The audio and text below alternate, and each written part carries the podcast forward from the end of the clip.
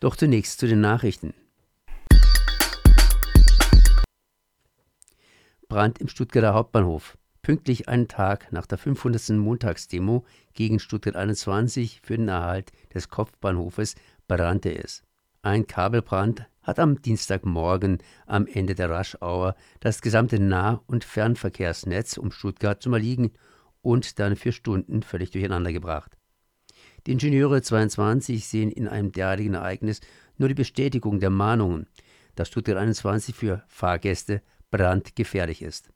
Diplomphysiker Wolfgang Kubat von den Ingenieuren 22. Das Entfluchtungskonzept ist so, dass die ganz äh, auf die rechte, also in die südliche oder in die nördliche Hälfte des Bahnhofs rennen müssen, je nachdem, wo das Feuer eben ist. Es gibt aber im normalen Betrieb Stege, die über den Bahn Gleisen sind, die, über die dann die, äh, die, die Fahrgäste umsteigen. Und da gehen auch natürlich Treppen rauf, Rolltreppen rauf, Rolltreppen runter. Und äh, wenn man, wenn es jetzt da irgendwo brennt, dann kann es eben auch sein, dass man dann in diese, ja, zu diesen Stegen hochrennt. Und teilweise ist es in dem Rettungskonzept auch vorgesehen, dass man zunächst diese Bereiche noch nutzen kann, solange die Verrauchung nicht so, so weit ist. Auch es Aufzüge sollen verwendet werden, solange sie außerhalb des Bereiches sind, wo es brennt und solange die Verrauchung nicht so ist, dass dann nachher die Aufzüge in Bereiche, also in Bereiche gehen, wo dann schon der Rauch ist. Also es ist halt ein relativ chaotisches ähm, Durcheinander von unterschiedlichen Dingen, die sich auch im Laufe der Zeit immer noch gewandelt haben.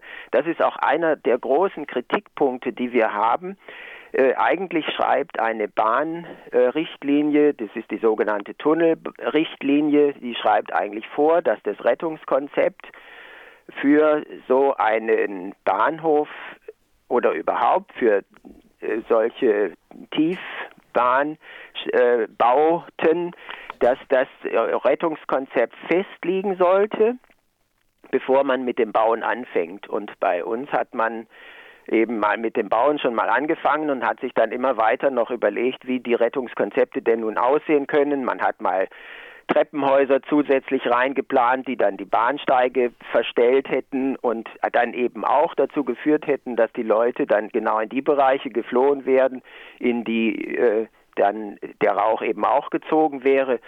Es ist also, wie gesagt, von der Anlage her schon schwierig und jetzt zur Entfluchtung, dass man das üben könnte. Man muss dann erstmal gucken, was, was am letzten Endes dann am Ende für ein Rettungskonzept da ist. Was wir aus dem Vorfall jetzt wieder gesehen haben, die, schon diese einfache Situation in dem Bahnhof, in einem ebenen Kopfbahnhof mit 16 Gleisen, das hat eine Stunde gedauert, bis die Leute äh, dort weg waren.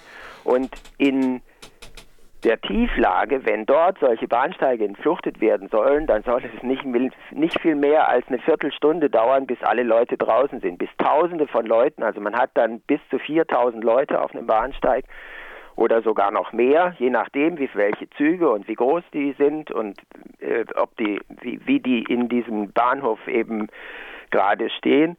Da muss man mit 4000 und mehr Leuten rechnen, die dann über einen Bahnsteig an den Seiten über Nottreppen nach oben sollen. Todesfall im Gefängnis Berslergut.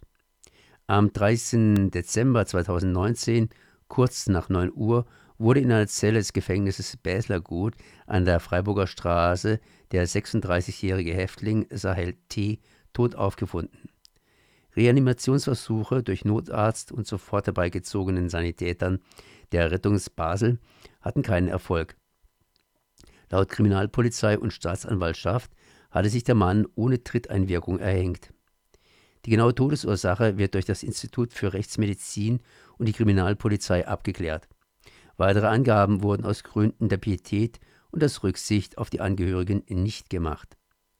Diese dürftige Informationspolitik macht Mitinhaftierte, Bekannte, Solidarische und andere Algerier sehr misstrauisch.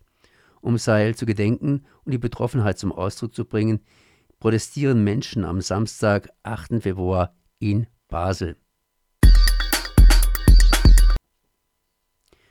AfD ritt auf CDU-Ticket in den Gemeinderat.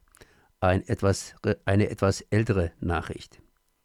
In Ilsfeld bei Heilbronn fanden 2014 Gemeinderatswahlen statt. Auf einer offenen Wahlliste der bürgerlichen Kräfte befand sich auch der offen für die AfD kandidierende Dennis Klecker. Nachdem der stellvertretende Bürgermeister CDU aus beruflichen Gründen seinen Sitz im Gemeinderat aufgab, rückte Dennis Klecker für die AfD nach. Der Vorgang wurde kaum bemerkt. Die Stuttgarter Zeitung brachte Anfang Juli 2018 einen kurzen Beitrag zum Thema Klecker, der als AfDler zusammen mit der CDU auf einer gemeinsamen Liste antrat.